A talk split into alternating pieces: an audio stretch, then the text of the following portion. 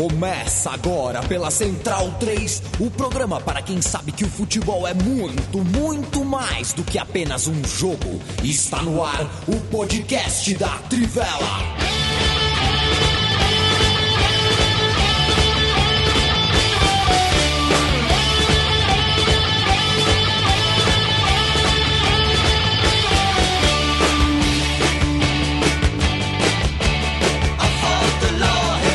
Podcast Trivela no ar, edição 281. Aqui estamos, em tempos pandêmicos, nesse estado, nessa cidade, nesse país, nesse planetão, ainda em tempos de distanciamento, ainda sem Bruno Bolsante à minha esquerda, Lobo na minha frente, o Biratã à minha direita, Virto Birner bem à minha direita. Continuo sozinhão, mas está cada um também sozinho e esse encontro aqui vale bastante. É uma hora de papo entre a gente e uma hora de papo que a gente divide com você, amigo, amiga Trivela, amigo, amigo Central 3. É muito legal a gente saber que você tá do outro lado da linha e às vezes do outro lado do mundo. Quero mandar um abraço pro Fernando Vives, nosso parceiro da casa aqui, apresentador do podcast Travessia amigo de longuíssima data, é, nos ouve. Incrivelmente ele nos ouve lá de lá na Austrália, né? Lá na Austrália deve ser, imagina o um noticiário de futebol na Austrália, né? Como deve ser complicado. Então, ele recorre para ficar por dentro das quentinhas e conversar sobre futebol com ninguém, porque na Austrália certamente as pessoas estão interessadas em outros esportes. E aí eu já não sei, já dou oi pro Biratã não sei se é rugby, se é cricket, se é alguma, algum outro esporte que só tem lá. É, quando eu peço a média na padaria na Austrália, de que esporte que eu tenho que falar, Albiratã? Muito boa noite. Bom, boa noite. Boa é, noite. Eu tinha esquecido de desmutar. A gente criou a regra de multar e desmutar, já estava esquecendo.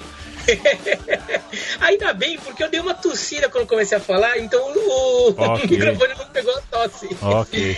então, mas assim, se você for pegar uma média, se você está em Sydney, que é onde está o Vives, o pessoal gosta muito de futebol, de rugby league, que é uma modalidade é, diferente do rugby que a gente está acostumado a ver, né? O rugby de 13 jogadores, não de 15. É, eles também gostam de futebol australiano e de cricket. Cricket no país inteiro o pessoal gosta, né? Digamos, é o segundo esporte em todos os lugares do país. Em alguns lugares o primeiro esporte é o rugby league, em alguns, em alguns lugares o, o primeiro esporte é o, o futebol australiano. No caso de Melbourne, em Melbourne o pessoal é fanático por futebol australiano.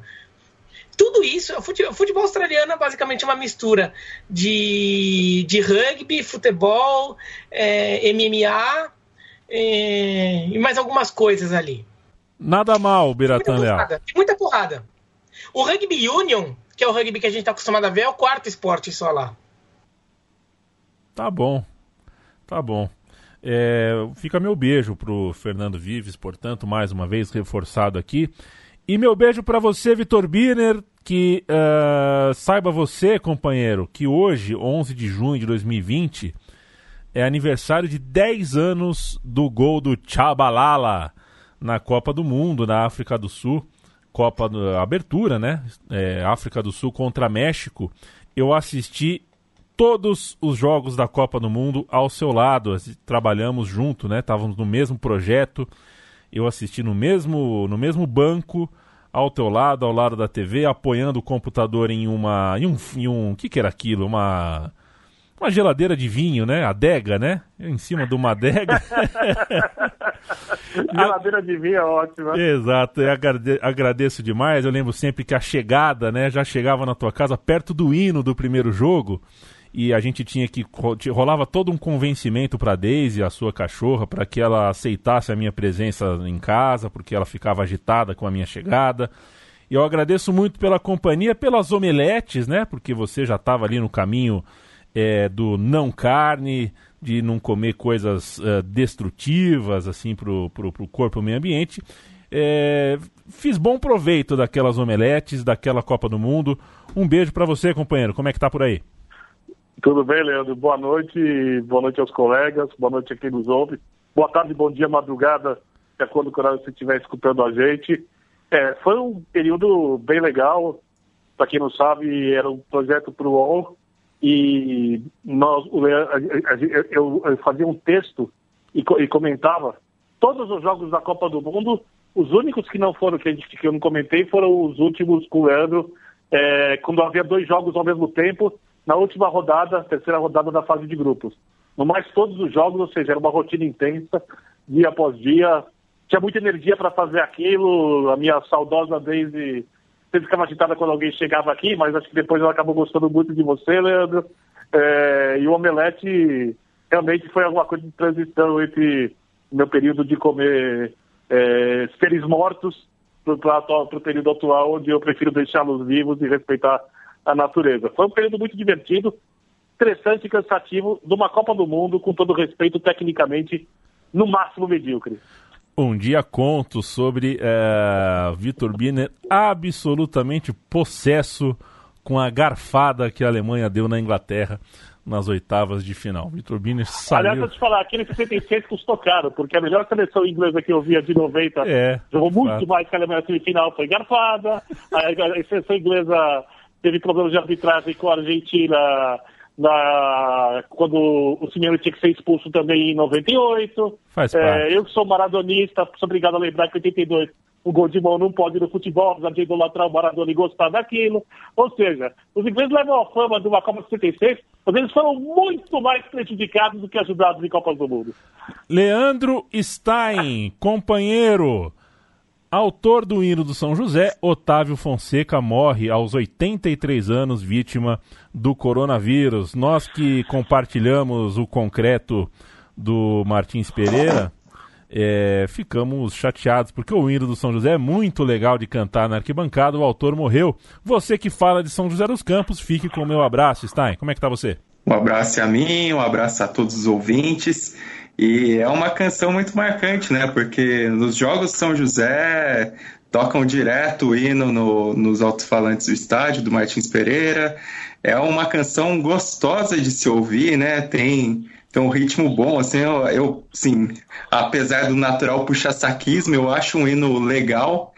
E é uma grande perda, né? Uma vítima do coronavírus aqui na cidade. E imagino que São José vai fazer ainda que na quarta divisão, quando puder voltar ao futebol, quando houver condições, principalmente um futebol semi-amador como é da, da quarta divisão paulista, fazer uma grande homenagem ao seu Otávio aí, que embalou momentos importantes do São José, né? O hino foi criado em 78, é, às vésperas do São José conquistar o primeiro acesso para a primeira divisão do Campeonato Paulista, uma época que São José teve um time muito forte ali, chegou a, a disputar a final de turno contra o São Paulo no Paulista de 81, depois na primeira rodada do Brasileiro carimbou a faixa do campeão Grêmio e o hino é, é desse momento do São José, então é, espero grandes homenagens do São José quando for possível e principalmente quando a torcida do São José puder, tiver, puder voltar ao estádio. Bruno Bonsante, você já assistiu a série Quase Feliz?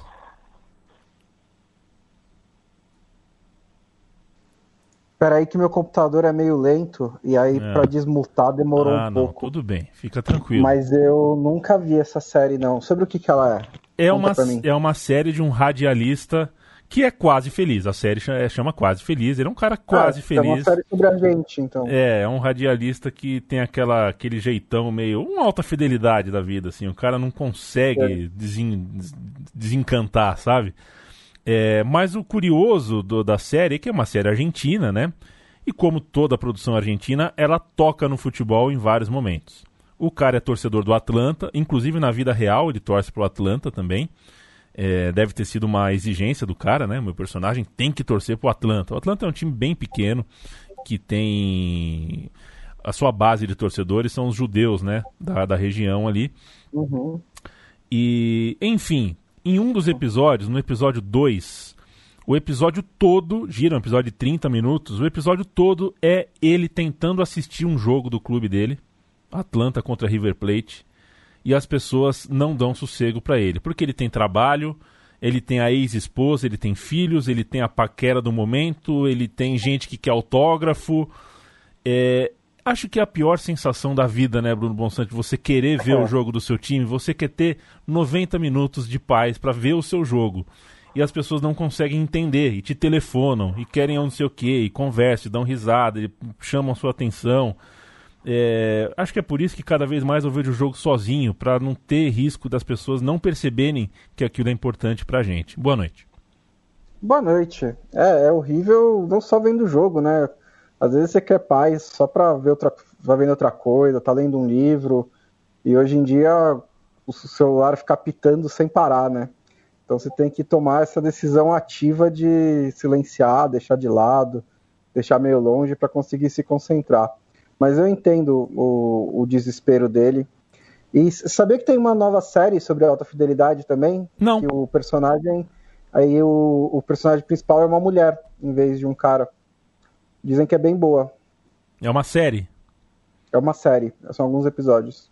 Tem no Netflix? Essa pergunta é a pior do mundo, mas tem no Netflix? Não, eu, eu acho que é do, do é. Hulu, mas eu confirmo para você em instantes. Tá bom. Por fim, é, a gente demora 10, 11 minutos aqui só na apresentação, só no Oi, mas é sobre isso também que se trata esse podcast. É a gente trocar uma ideia. Se você está nos ouvindo aqui, não fique tão ansioso pelos assuntos mesmo do dia. Felipe Lobo, boa noite, bom dia, boa tarde.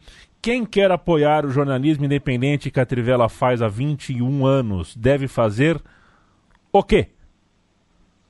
Salve, salve, amigos e amigas todo mundo que nos ouve, que nos dá força. Então, é, é a gente tem o um programa de financiamento coletivo, é, a gente, a Trivela, assim como a Central 3, está lá no Apoia-se, então você entra em apoia.se barra Trivela, e aí a partir de cinco reais por mês, é um apoio contínuo, todo mês vai debitar lá, se for cartão, ou então vai gerar um boleto, é, e aí você vai contribuir para a gente. A gente tem várias metas lá, é, é super importante para a gente ter esse apoio, porque a gente quer ser mais independente ainda em relação à publicidade, que é uma fonte de receita ainda muito importante, mas a gente quer que as pessoas que nos consomem, né, que ouvem o podcast, que acessam o site, que pedem para a gente fazer vídeos, é, que é, elas nos apoiem, né, para que a gente possa fazer bem mais do que isso. A gente quer fazer muito mais conteúdo, e aí a gente está aqui se virando nos 30. Então, é, a gente pede esse apoio, que todo mundo vá lá, é, se inscreva no programa, venha dar sugestões. Uma das coisas que a gente mais quer ouvir é as pessoas que querem dar sugestões, o que você quer ver, o que você gostaria, o que te incomoda, enfim, tudo isso. Então, é, fica o nosso convite aqui. E apoie também a Central 3, né? apoia.se barra Central 3 o nosso podcast aqui da Trivela é um deles, mas são diversos podcasts dos mais diversos assuntos de política, de música, de outros esportes. Então, apoie também, porque a Central 3 é, nos possibilitou esse, esse projeto de ter um podcast que aí a gente já tem mais de. já tem cinco anos aí na, na estrada, né? Mas a Central 3 possibilita muitos outros podcasts de existirem e de estarem distribuindo aí conteúdo a rodo nessa quarentena e mesmo quando tudo voltar ao normal, nós vamos produzir mais ainda. Então, é, aproveite, apoie os dois. É o dinheiro ali do seu cafezinho, é um cafezinho tal, e já você juntou alguns cafezinhos, você nos apoia e faz a gente continuar mais 20 anos aí no ar. Mais 20? Não, não, tô fora. Mais 20 é demais. Mais 20 é demais. É, Quinta-feira de 11 de junho, muita coisa gravada aqui hoje na Central 3. Daqui a pouquinho vai pro ar o meu time de botão Família Felizbino, viu? Fiquei muito feliz de fazer esse programa. Que carreira tem o Richardson, que carreira tem o Alexandro, que carisma tem os dois. E o pai deles é sensacional também. Historiaça, Bundesliga no ar, gravado com o Gerd Wenzel daqui a pouco no ar também. Continuamos aqui firme e forte em tempos pandêmicos e em tempos nos quais o futebol e o esporte como um todo precisam uh, se curvar não só ao vírus, mas também a, a força a força da mensagem política é, é, anti-racismo que muitos atletas estão cada vez mais encampando já está ficando feio para alguns lugares, né? O COI, por exemplo, o Campeonato Húngaro, o Bundesliga teve que di di eh, discutir é, se pode ou se não pode se ajoelhar, se pode ou se não pode é, mandar mensagens depois de tudo que aconteceu em Minneapolis cerca de duas semanas atrás. O esporte sempre foi da disciplina, né? Sempre. Aliás, o esporte tem regras e eu nunca vi um lugar ter regras mais uh, uh, aceitas e cumpridas com mais rigidez do que no esporte, porque é uma maneira do jogo acontecer, né? Você tem regras, você cumpre essas regras e não só as regras do jogo escrita, mas também tem o seu código moral, código de conduta. O futebol tá dentro disso, né? O futebol é um espetáculo da disciplina, com tanta câmera, com close, slow motion, HD, ângulo para cá, para lá, para cima, para baixo, invertido, mais alcance, porque chega em 4, 5 continentes, 220 países, não sei o que, fica ainda mais urgente uh, esse debate dos códigos morais, das regras uh, de, de conduta, e é claro que haveria, por parte do esporte, uma tentativa de disciplina, né? Vamos tentar disciplinar esses corpos, esses gestos, essas mensagens. Não está dando em nada. Melhor, é melhor abrir, é melhor deixar, melhor voltar atrás nessa, nessa, nesse reflexo de proibição. Não, é, não tem como. Que... Oi. Eu acho que é um movimento interessante que tem rolado nas últimas semanas, que é mais ou menos. Minha, minha reação a ele é finalmente, né? Porque todas essas instituições, quando é para fazer campanha contra racismo, por exemplo, digamos a FIFA, eles botam banner, eles gostam de, de, de, ganhar os pontos de virtude em relação a isso. E aí os jogadores fazem manifestações contra racismo, aí não pode, porque é manifestação política. E eu achei interessante que nesse último caso isso mudou. Né? A FIFA permitiu, liberou que as federações não punam os jogadores pelas manifestações, todos estão fazendo, a Bundesliga fez vários, a Premier League vai voltar com muitas manifestações. Eu gostei da a, a US Soccer, que é a federação dos Estados Unidos, revogou uma, a, a proibição que eles tinham colocado em, em, em ação em 2017 que não podia ajoelhar durante o hino, né? Todos tinham que ficar de pé para o hino por causa da, do protesto do Colin Kaepernick, que a Megan Rapinoe é, estendeu para o futebol e não só revogou a proibição, como a US Soccer, que hoje em dia é comandada por uma mulher, e eu não acho que seja coincidência isso, é, fez uma autocrítica muito forte, dizendo que não ouviu as experiências dos jogadores negros ou, das jogadoras negras, que precisa ouvir mais, que precisa fazer mais em relação a isso e que depende de cada jogador, a decisão é de cada jogador ou jogadora, é, a maneira como eles querem usar a plataforma que eles têm para avançar causas importantes como racismo, discriminação e também desigualdade. E eu achei isso bem bacana. É tem uma coisa só, Leandro.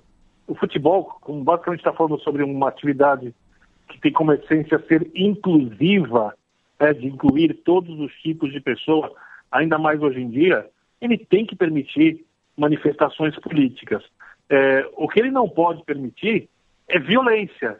E aí, quando o esporte permite que pessoas que politicamente pensam de maneira diferente se manifestem, e aí colocando óbvio que precisa ter um, um, um limite de respeito por isso, né? Então, por exemplo, o cara não vai fazer uma manifestação agredindo uma outra pessoa ele se posiciona politicamente, o esporte passa a, a, ter mais a ver com pertencimento. E, quando ele não reprime, ele para de ser agressivo, porque a, a repressão ao direito da pessoa se posicionar contra o racismo é uma agressão, das mais pesadas. Tá? Então, é, eu acho que quando o esporte se abre para manifestações civilizadas e pacíficas, ele deixa de ser agressivo porque a gente sempre esquece que essa coisa de reprimir qualquer tipo de fala, só porque pode desagradar X ou Y, é, é uma agressividade também. A agressividade não é só física. É uma, é é, é, é, a censura é uma agressividade. Então eu acho que o esporte deixa ele, a FIFA, por exemplo, quando permite, ela deixa de ser agressiva. Ela passa a ser mais futebol, arquibancada, gente, que é aquilo que dá dinheiro a ela, porque no final das contas os políticos só querem saber de poder e dinheiro. Vamos falar um pouquinho do especial 50 anos da Copa de 70. O link aqui do roteiro tá, tá quebrado, então eu não, não consegui ver quem que assinou essa. É, tá aqui, né? Trivela Tag 50 anos da Copa tal. 50 anos da Copa de 70. A semana teve o jogaço entre Brasil e Inglaterra, um dos mais esperados de toda a Copa do Mundo, um dos mais marcantes, né? É, por tudo que aquela Inglaterra era a seleção atual campeã do mundo, tinha muita expectativa ali por aquela seleção de 70, o jogo contra o Brasil, é um desafio de nível muito alto. É, quem que assinou essa daí? Foi você, Stein? Quem que foi? Fui eu. Eu tô, fiz todas as matérias da série por enquanto. E assim, uma coisa que eu tô achando bem legal dessa série, além de revisitar os jogos, de rever, de ter um pouco mais noção sobre os times, sobre a fase dos jogadores, é, são as histórias paralelas, né? Tem muita coisa miúda da Copa de 70 que é muito legal e que remete a um outro tempo de futebol que a gente não tem noção hoje em dia, mas que a série consegue, a gente consegue descobrir com a série, né? Eu consigo achar nos jornais e passar para os leitores. O texto de anteontem eu acho que ficou bem legal. Foi a véspera do Brasil e Romênia e dois dias depois do Brasil e Inglaterra. É, tem duas histórias bem bacanas. Uma é relativa ao contrato do Pelé com a Puma, que é uma história até relativamente conhecida sobre uma disputa. Havia um pacto né, entre Adidas e Puma para não assinarem com Pelé, senão ia ter um gasto muito grande. No fim, a Puma acabou tomando essa posição e assinou com Pelé, mas foi no meio da Copa que isso aconteceu e, e eu não tinha muita noção, assim, como as pessoas comentam muito da história do Cruyff na Copa de 74, em que ele usou as duas listras na camisa da Adidas para não fazer propaganda com as três listras, porque ele era atleta da Puma, com Pelé aconteceu um negócio muito parecido durante a fase de grupos. Durante os três primeiros jogos, ele usou chuteiras inteiramente pretas porque ele não tinha contrato nenhum e as faixas, geral, o Brasil, os atletas do Brasil tinham contrato tanto com a Puma quanto com a Adidas, então eles usavam as duas chuteiras. E também tinham chuteiras na, é, nacionais que eram um pouco mais duras, que os zagueiros preferiam usar. É, o Pelé ele usava a chuteira das marcas alemãs, que era o que se dizia, mas não tinha nem o, a, aquela faixa transversal da Puma, nem as três listras da Adidas. Na fase final da Copa, a partir do jogo contra o Peru, ele usa e ele usa a chuteira da Adidas com contrato, então é uma história bacana que a gente não tem noção. E outra história assim que eu achei muito legal foi que exatamente dois dias depois do Brasil e do Brasil e Inglaterra, é, Bob Charlton e Bob Moore visitaram a concentração do Brasil. Eles estavam lá por, por motivos diplomáticos, se assim a gente pode dizer, que Sir Matt Busby, que era o técnico do Manchester United, ele estava organizando é, uma exposição com, com artigos históricos do futebol na Inglaterra, em Manchester mesmo, para arrecadar dinheiro para fazer campinhos de futebol a crianças carentes. E os dois jogadores mais importantes da Inglaterra foram na concentração do Brasil conversar com o Pelé para pedir a bola do milésimo gol. Então tem imagens disso, tem fotos da conversa, um clima bem amistoso. É, o tradutor dos dois para o resto da delegação do Brasil, que eles conversaram com todo mundo, foi o Carlos Alberto Parreira, que aliás eu não sabia descobrir isso. Fez um estágio no Chelsea é, antes da Copa do Mundo, enquanto estudava na Europa. O Parreira foi o tradutor da conversa, o Pelé autorizou levarem a bola, ia mandar, ia mandar para a Inglaterra, ia mandar outros troféus, outras medalhas para a Inglaterra. E aí, na saída, como um gesto de amizade, os dois jogadores ingleses levaram uma caixa de um engradado de Guaraná, com 24 garrafas de Guaraná para concentração inglesa. Então, é uma história assim, em outros tempos do futebol que a gente não imagina de jeito nenhum na, na atual realidade, né?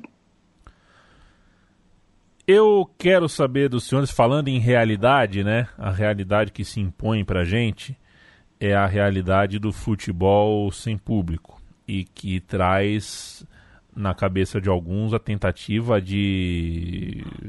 Enfim. Eu até entendo a boa intenção, né? De tentar fazer com que a gente sofra menos. É, agora, eu não, já não estou conseguindo ver o jogo com o estádio vazio numa boa. Porque não é só o estádio vazio, né? É, o que está por trás do estádio vazio, né? Muita gente morrendo. No nosso caso aqui do Brasil, a gente está é, morrendo de, de abandono depois de coronavírus. É, eu achei muito estranho esse Sevilla e Betis que aconteceu hoje com um público um público de Hans Donner, né? O Hans Donner colocou pessoas ali na, na arquibancada. Deve um ter mosaico. É... Deve ter mosaico. Mosaico publicitário, claro. Pois é, eu achei, cara, eu acho que tem um certo limite aí no uso da tecnologia para algumas coisas. Acho que é melhor bancar o estádio vazio mesmo. É, meter o Hans Donner foi muito estranho, mas enfim, quero Leandro. saber. Oi. Não, só para você, acho que a maior prova do que você está falando, ser claro, é que hoje a gente teve um clássico de extrema rivalidade e sem arquibancada para fazer a parte dela, não parece clássico. É. Não parece clássico, parece um jogo mais de futebol, um jogo duro. É, o árbitro pouco não tem pressão no árbitro, então o árbitro acaba errando menos. Dá para até discutir o pênalti hoje Sevilha, mas o árbitro erra muito. Você nunca viu árbitro errar tão pouco nos jogos. É, e o número de zebras vai diminuir.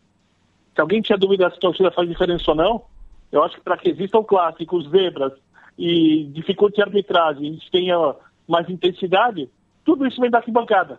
Não vem dos atletas. Os atletas só complementam. A La Liga voltou, o Campeonato Espanhol voltou. O Barcelona é líder, tem 58. O Real Madrid está dois pontos atrás, dois pontos de diferença e 11 partidas ainda para que a dupla uh, de rivais se, uh, enfim, uh, busquem o título, né? São os dois times que estão na correria. O Leandro Stein de novo preparou um especial com 15 histórias para acompanhar. Você entra ali no site da Trivela, você vai encontrar 15 histórias para te motivar a acompanhar o retorno do Campeonato Espanhol e essa reta final.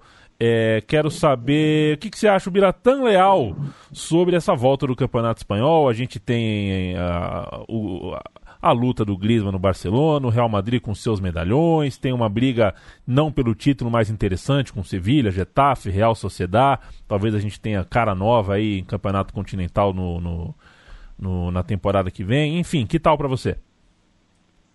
Bom, é, primeiro que sobre voltar ou não no futebol na Espanha, acho que a Espanha. É, eu, eu falei aqui, ah, eu achava que. Ainda acho um pouco, vamos ver, né? As próximas semanas que a gente vai começar a ter noção maior, né? Porque essa doença demora para aparecer, né? Os números dela sempre vêm 15 dias depois, né? Mas eu mesmo já estava a Alemanha meio arriscado. Mas tudo bem, voltou por enquanto, tá ok. Agora, Espanha, Inglaterra e Itália voltarem, acho que eles não estão hoje nas condições em que estava a, a Alemanha quando a Alemanha voltou. Acho que tem uma situação pior do que estava a Alemanha. Então é mais um risco ainda. Mas vamos ver vamos torcer para tudo dar certo, né? Do ponto de vista da saúde. Sobre o campeonato em si, o campeonato fica meio bagunçado, porque agora ele vai ser uma maratona de jogos, e eu acho que quem vai se beneficiar, claro, tem a briga do título Real Madrid-Barcelona, e que daí vai ser que nem em Portugal, tem que ver se algum, se os dois times vão voltar na, na mesma sintonia. Em Portugal, os dois times voltaram mal, né? O, o, o Benfica empatou duas já, o Porto perde, perdeu na estreia para o Famalicão. Então, tem que ver se os times pareceram não estavam conseguindo colocar em campo aquela intensidade, porque eles não estão com ritmo de jogo.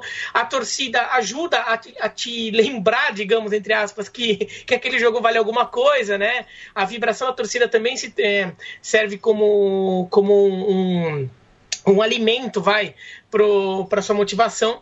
E no caso da, da Espanha, tem, tem que ver se Real Madrid e Barcelona vão entrar na sintonia. Né? Se ficarem que nem Portugal, se um deles ficar que nem Benfica ou que nem Porto, o outro pode disparar. Agora, quem eu acho que pode se dar bem é o Atlético de Madrid. Porque ele não vai ter que ficar tendo essa reta final de espanhol, tendo que lidar com o Campeonato Espanhol e Champions League, porque a Champions League vai ser depois de tudo. Né? Então ele pode se dedicar só ao Campeonato Espanhol e, e, e sim, teoricamente ele tem um elenco mais robusto do que o Retafe, por exemplo, para ficar rodando um pouco o, o time nessas rodadas finais. Então acho que o Atlético até ficou com uma vantagem aí numa briga que pintava como ser uma surpresa negativa o Atlético fora da Champions, né? Que vem. Então, acho que isso pode mudar. Agora a gente tem que ver como que volta o futebol, campeonato espanhol em relação a como votou em Portugal e na Alemanha. Na Alemanha, por exemplo, muito, é, muito time da casa tá, não está conseguindo ganhar. Né? E, então muitas zebras acontecendo também na Alemanha por causa disso, né? Os times, até os times fortes não estão conseguindo muitas vezes fazer o resultado em casa. O RB Leipzig empatou duas em casa contra times historicamente mais fracos, né? E acabou saindo da briga pelo título. O RB Leipzig vinha mal já também, né? Já vinha oscilante Sim. mesmo antes da pausa. Mas, mas, é... mas assim, agora, ganhar do Freiburg em casa era meio que obrigação, né? Deveria ser. E quase só não perdeu porque o VAR anulou um gol no último minuto, é. né? Eu acho que tem uma variável no Campeonato Espanhol em relação aos dois grandes, que é como essa pausa foi utilizada por alguns jogadores específicos. Porque o, o Barcelona jogou os últimos meses da temporada sem o Soares, praticamente, né? E o Real Madrid, na prática, jogou a temporada inteira sem o Hazard. É, com essa pausa, o Soares estava machucado, o Hazard estava fora de forma. Não era exatamente uma lesão, mas ele não vinha conseguindo jogar bem. Se essa pausa funcionou para os dois melhorarem, acho que os dois times ganham porque são jogadores muito importantes e decisivos. Se só um deles melhorou, acho que isso pode acabar pesando nessa briga que está muito cabeça a cabeça na, na, na, no Campeonato Espanhol. E é um caso porque os dois não estão muito bem, né? A gente já viu brigas pelo título quando os dois estavam bem, mas nesse caso eu acho que ela está mais equilibrada porque nenhum dos dois está num momento excepcional. É, se a gente for ver também, assim, a pontuação do campeonato espanhol dos dois líderes é muito baixa se a gente for comparar, né? Em relação ao que se faz na média no campeonato espanhol tinha visto um gráfico hoje, se não me engano, é a mais baixa pontuação de líder a essa altura do campeonato, né? Depois de 27 rodadas e de 2006, 2007. Então, a gente vê dois times que são fortes, que ainda têm uma força suficiente para abrir uma diferença aí de 6, 8 pontos para o terceiro colocado, mas que não engrenam de jeito nenhum. Eu acho que, assim, vai ter essa disputa pelo título que talvez não seja em alto nível e fica ainda mais em dúvida pela maratona de jogos, né? Porque o campeonato espanhol, diferentemente do que acontece na Bundesliga, tem mais rodadas que faltam para acontecer e eles vão usar mais no meio de semana. Então, daqui até 19 de julho, é, todos os times vão jogar duas vezes por semana. Então isso vai ter um desgaste e nesse ponto até acho que o Real Madrid leva uma vantagem por ter um elenco mais completo que o do Barcelona. E aí tem essa questão de meio de tabela que vai ser bastante interessante ver como é que os times vão se comportar, porque são times que estão muito emparelhados, mas como o Biratã falou, tem o Atlético de Madrid, tem essa diferença de elenco. O Retafe, por exemplo, é um que eu acho que talvez não aguente o tranco por ter um elenco mais modesto, por ser um time que joga mais fisicamente, se assim a gente pode dizer, e também por ter um time mais envelhecido, principalmente no ataque, são jogadores acima dos 31 anos. E, e a gente vai ver também, talvez, a Real Sociedade, que é um time que é muito jovem, com muitos destaques jovens, é um time que pode sobrar nesse aspecto de físico, de adaptação. Hoje a gente já percebeu um pouco, assim, Sevilla e Betis pareciam em ritmos diferentes, né? Até a crônica do Marca eles falaram hoje que parece que o parecia que o Sevilla parou por uma semana e o Betis parou por três meses. O ritmo dos times, assim, a condição física era totalmente diferente e já com reflexo de lesão, né? O Betis saiu o Sidney, zagueiro lesionado, mais veterano, e no final do jogo o Bartra sentiu o músculo, o zagueiro, e ele não pôde sair porque o time já tinha feito as cinco alterações. Então, bem mais do que a gente está vendo na Bundesliga, acho que vai ter essa questão muito forte do desgaste físico na Espanha.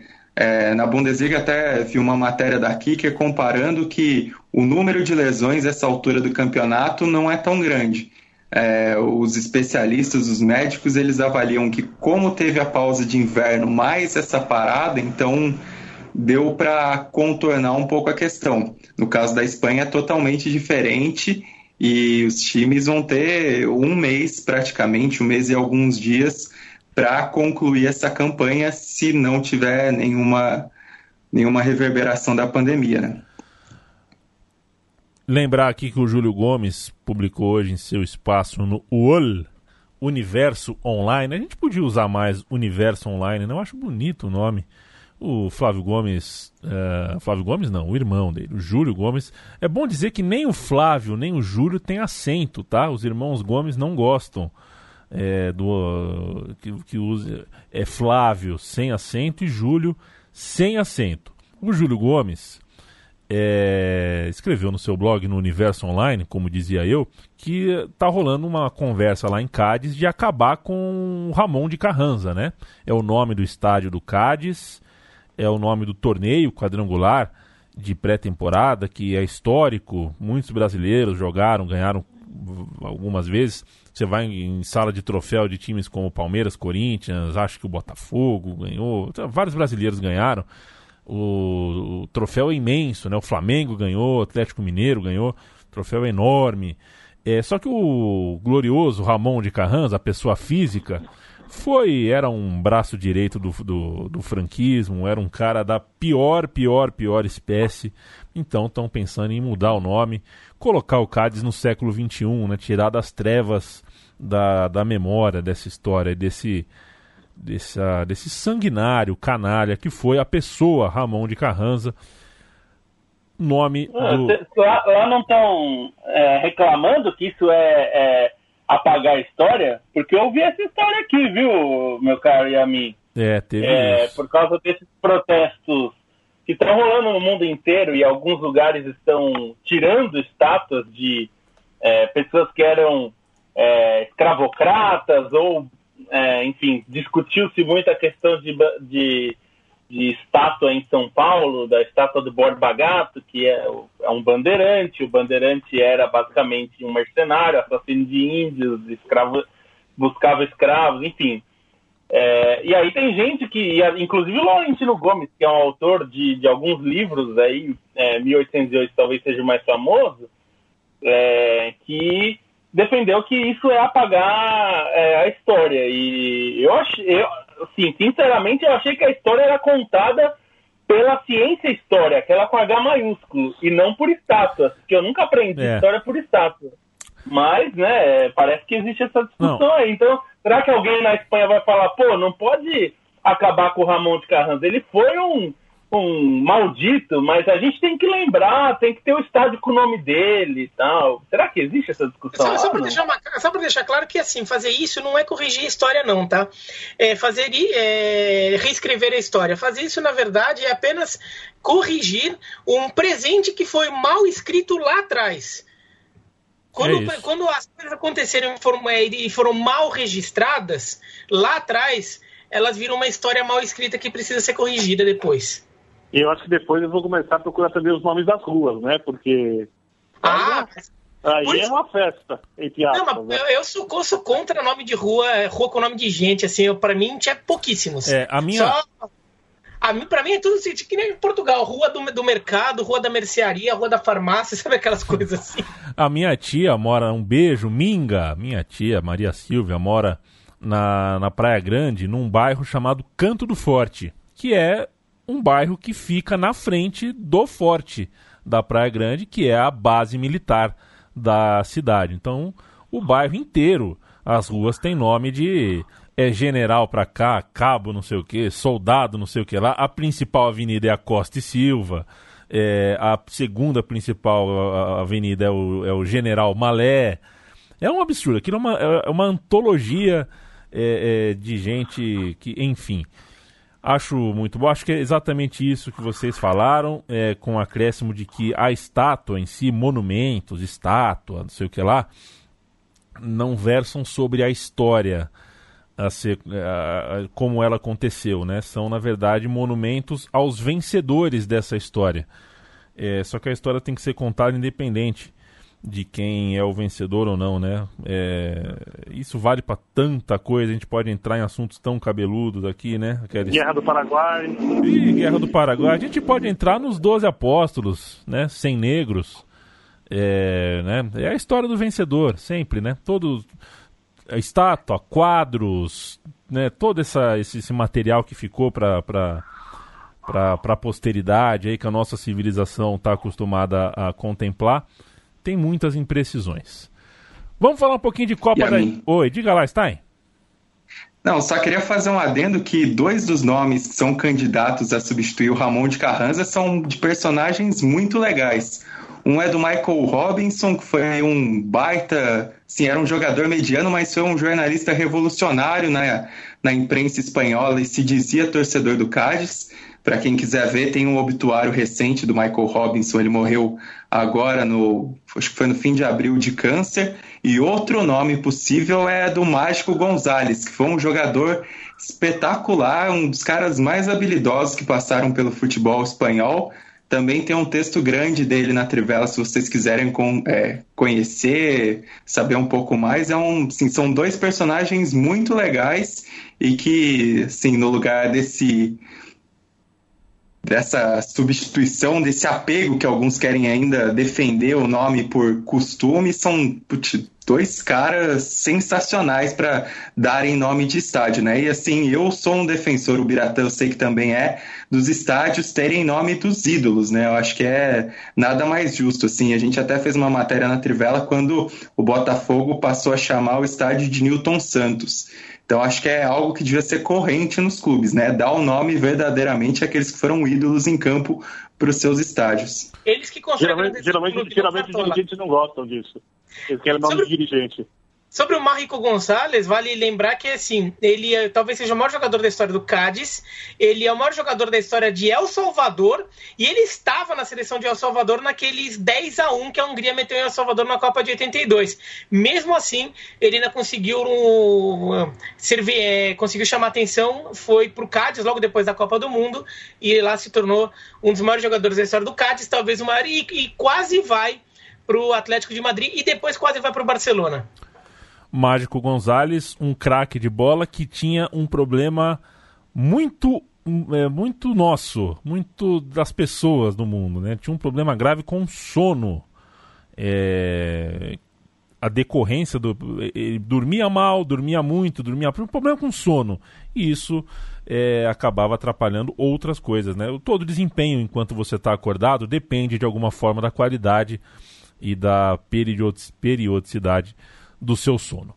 Uh, tô, rolei aqui uma barra de mensagens, apareceu que o, o portal El País, lá do Uruguai, está revivendo nesse momento um minuto a minuto hein, de Uruguai e França no debut da Copa do Mundo. Porque a gente fala que ah, o gol do Tchabalala, que lembrança boa, Copa do Mundo, tal, que saudade.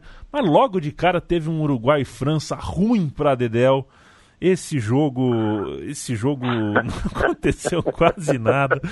E a gente acaba lembrando que na verdade a memória é uma grande ilha de edição, na qual a gente escolhe só realmente o que a gente quer deixar guardado. E a campanha do Uruguai, linda, semifinal, mas né, pegou Coreia do Sul e Gana também, né? Nas oitavas e nas quartas. Não, não fez. o Uruguai, o Uruguai da Copa de 2018 era muito melhor que o Uruguai da Copa de 2010. É, então. Não, não Só dá. que assim, pegou uma, pegou uma chave com a França nas quartas de final e não deu. Exato. Mas era um time muito melhor. Bom, gente, dizia eu que a Copa da Itália tá pegando fogo. Eu acho que quero ouvir o Bruno Bonsante ou o Felipe Lobo falando sobre. Felipe Lobo, diga-me uma coisa. Opa! No sábado, Napoli e Inter jogam em Nápoles. É, os napolitanos estão ganhando 1 a 0 no agregado. E no próximo sábado, voltam os jogos do Campeonato Italiano. Primeiro me dá um pitaco sobre Copa da Itália, vamos falar um pouquinho do futebol na terra da bota, por gentileza. É, bom, vamos lá. Ah, volta amanhã, né? Essa sexta, para quem Juventus e é, Milan. Tá ouvindo na, para quem está ouvindo na sexta, então é hoje. É, nós, Juventus e Milan.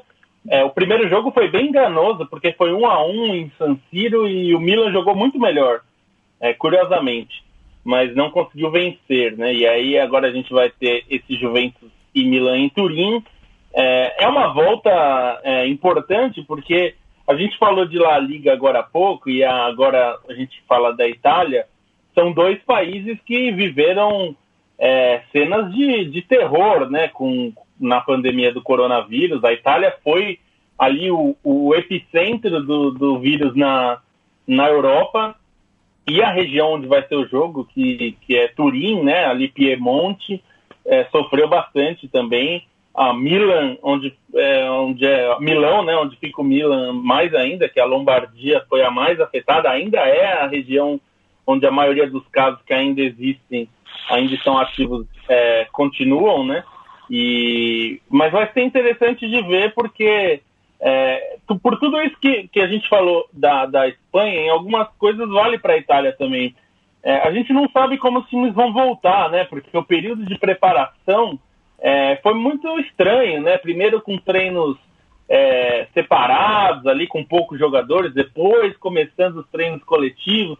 É, a gente não sabe qual impacto vai ter no físico dos jogadores essa quarentena, os treinamentos em casa, por mais que os clubes tenham tentado fazer é, muitas coisas, né, muitas atividades. É, então vai ser interessante de ver, porque é, o Milan foi melhor no primeiro jogo, é um time pior, mas jogou melhor. É, e pode ser um jogo interessante de, de é, para mostrar um pouco também do que o Milan pode fazer, né? Porque o Milan não faz uma boa temporada, não fazia antes da parada, né? E, e essa Copa da Itália pode ser um, uma saída interessante para um time que precisa disso, né? O Milan está bastante é, está numa situação financeira ainda ruim, né? ainda tentando se reorganizar depois de uma venda catastrófica para um grupo chinês e agora está na mão de uma investidora americana, um investidor, uma, uma empresa de investimento que nem queria o Milan, então na verdade eles estão só tentando arrumar uma casa que ninguém quer comprar. É, e, então o Milan é importante para o clube, né, que é muito grande e muito importante na, na Europa e no mundo até, é, conseguir ali retornar um pouco. E a gente precisa ver como vai estar os jogadores. O, o Ibrahimovic estava é, machucado nos últimos tempos, aí ele estava tentando se recuperar. A gente vai ver aí quem, como vai estar em campo. O Cristiano Ronaldo já está confirmado. Então vai ser um jogo interessante amanhã, 15 para as 4 no horário de Brasília, para acompanhar. É, e o jogo do Napoli, Napoli-Inter, o Napoli ganhou em São Siro, né? O Napoli está fazendo uma temporada bem mais ou menos. A Inter está fazendo uma temporada melhor, mas perdeu em casa. É, criou muitas chances, mas perdeu muitos gols também. E agora vai ter que ganhar fora de casa. Napoli do Gattuso. Técnico é o Gattuso. Vamos ver como vai tá ser. Vão ser dois jogos interessantes. Tá errado esse negócio do Gattuso ser técnico do Napoli, mas tudo bem. É... é. Não, tá errado. É, vou te falar que tem gente lá em Nápoles que acha isso também. É, porque não é. é. Não, não, não, não casa, não encaixa. É. Sei lá, pra mim é. é o Gattuso ainda tem muito a se provar como treinador, né? Ele fez um trabalho médio no Milan, no Napoli não começou tão bem assim. Acho que. Talvez ele tenha o perfil, mas vamos ver. O Milan vinha bem antes da parada. Ele vinha melhorando, o... tinha mudado o esquema, tinha... tava começando a jogar com dois atacantes para encaixar o Ibrahimovic. Isso deu um equilíbrio maior para o time. Fez um bom jogo contra a Juventus na ida, se eu me lembro. Faz tanto tempo já. Mas tem uma chance aí. Crespo... É Ibrahimovic suspenso, viu? Não vai jogar. É, nem ele, nem Theo Hernandes, nem Samu, Samu Castilheiro. Nenhum deles joga. Crespo ou Shevchenko? Shevchenko, fácil. Shevchenko. Sidorf ou Kaká? Kaká, fácil. Ah, Kaká. Pirlo ou Gattuso? Pirlo. Pirlo, fácil. Nesta ou Stam? Nesta. Nesta. Cafu ou Serginho? Cafu. Cafu. Baile. Como que perderam com esse time pro Liverpool, ganhando de 3 a 0? Pergunta pros deuses do futebol. Que tem um cara chamado Steven Gerrard que voltou, voltou com o diabo no corpo pro segundo tempo. Tá louco, que timaço é esse? Que timaço é esse? 3 é muito bizarra a diferença. Realmente. Quer que eu fale o time do Liverpool para fazer a comparação? Se tiver de cabeça, manda ver. É, Finan, é, Dudek, Finan, Carragher, Ripia e Traoré Xabi Alonso, Gerrard, Harry Kewell, Luiz Garcia, Rizzi e Barros. E o técnico Rafa Benítez. Rafa Benítez, que é tipo o Paulo Autuori deles, né? Pra dar uma risada é um parto. parece que tá fazendo um favor pra humanidade de trabalhar com futebol. porque eu gosto do Jurgen Klopp. Uh, e gosto do gosto do Guardiola também. Mas o Guardiola tem que deixar os caras tomar uma Coca-Cola de vez em quando. Esses dias eu li o Gabriel Jesus falando que cortou o hambúrguer.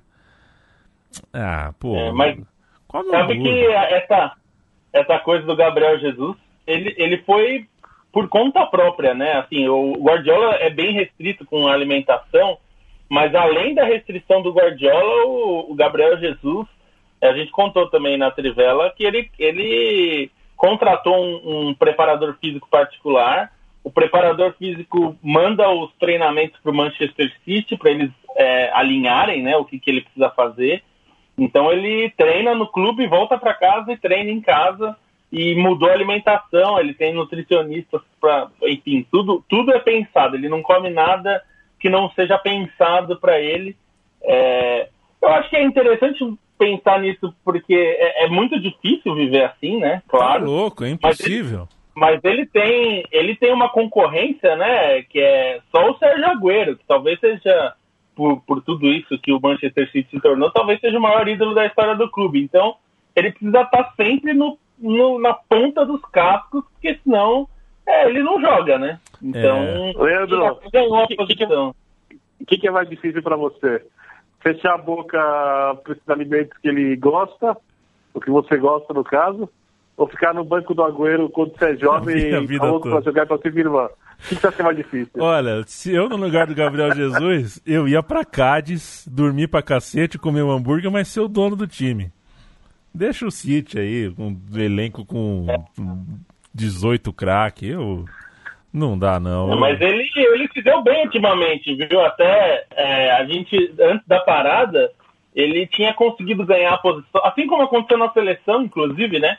Ele começou a, a ganhar a posição pelo lado do campo. Até na, na, na partida contra o Real Madrid, na, na, na Champions League, ele joga. No, o City fez um 4-4-2 e ele jogou na linha de meio fechando o lado e tudo. E o Guardiola elogiou muito, porque ele criou algumas chances boas, até perdeu um gol importante ali.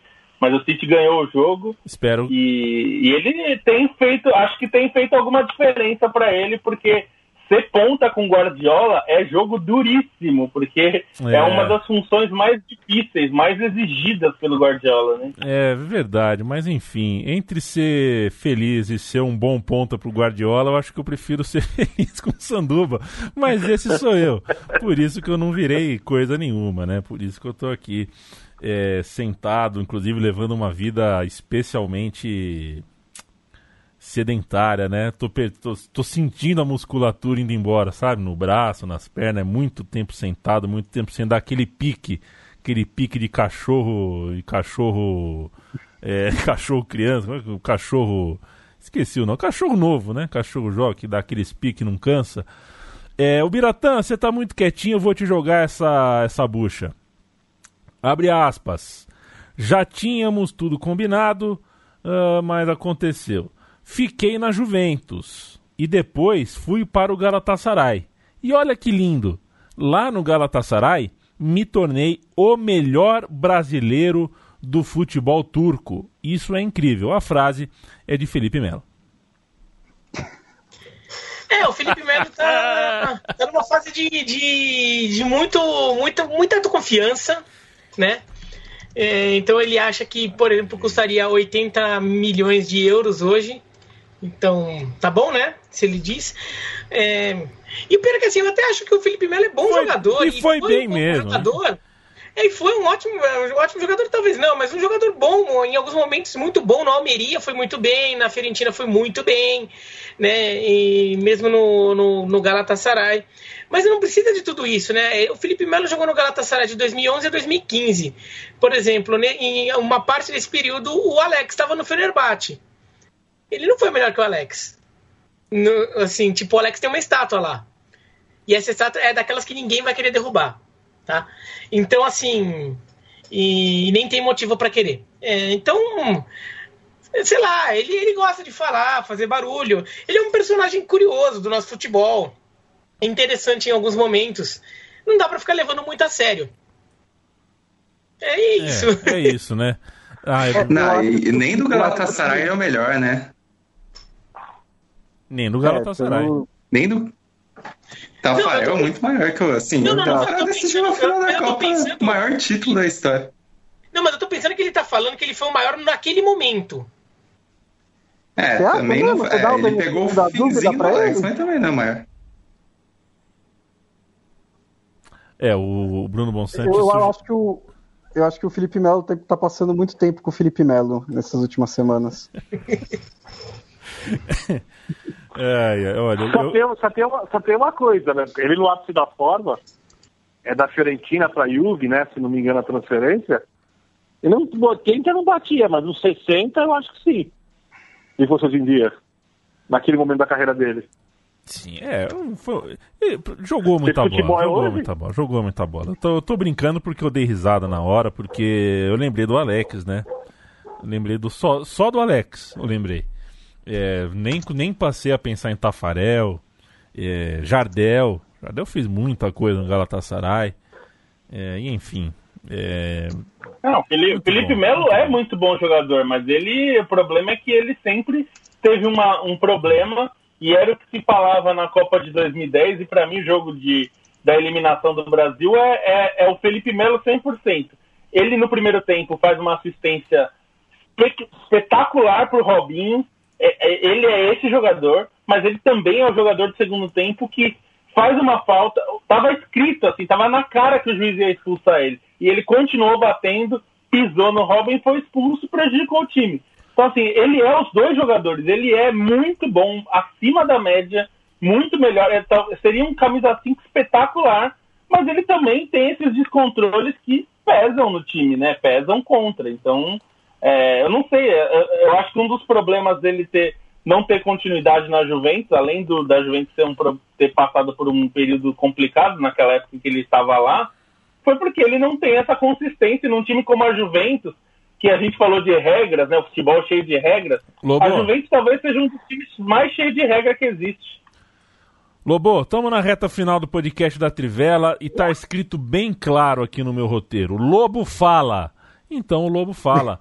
Dá uma dica aqui pra gente. Nós temos dicas de é esporte é... para quem quer consumir futebol nos próximos dias.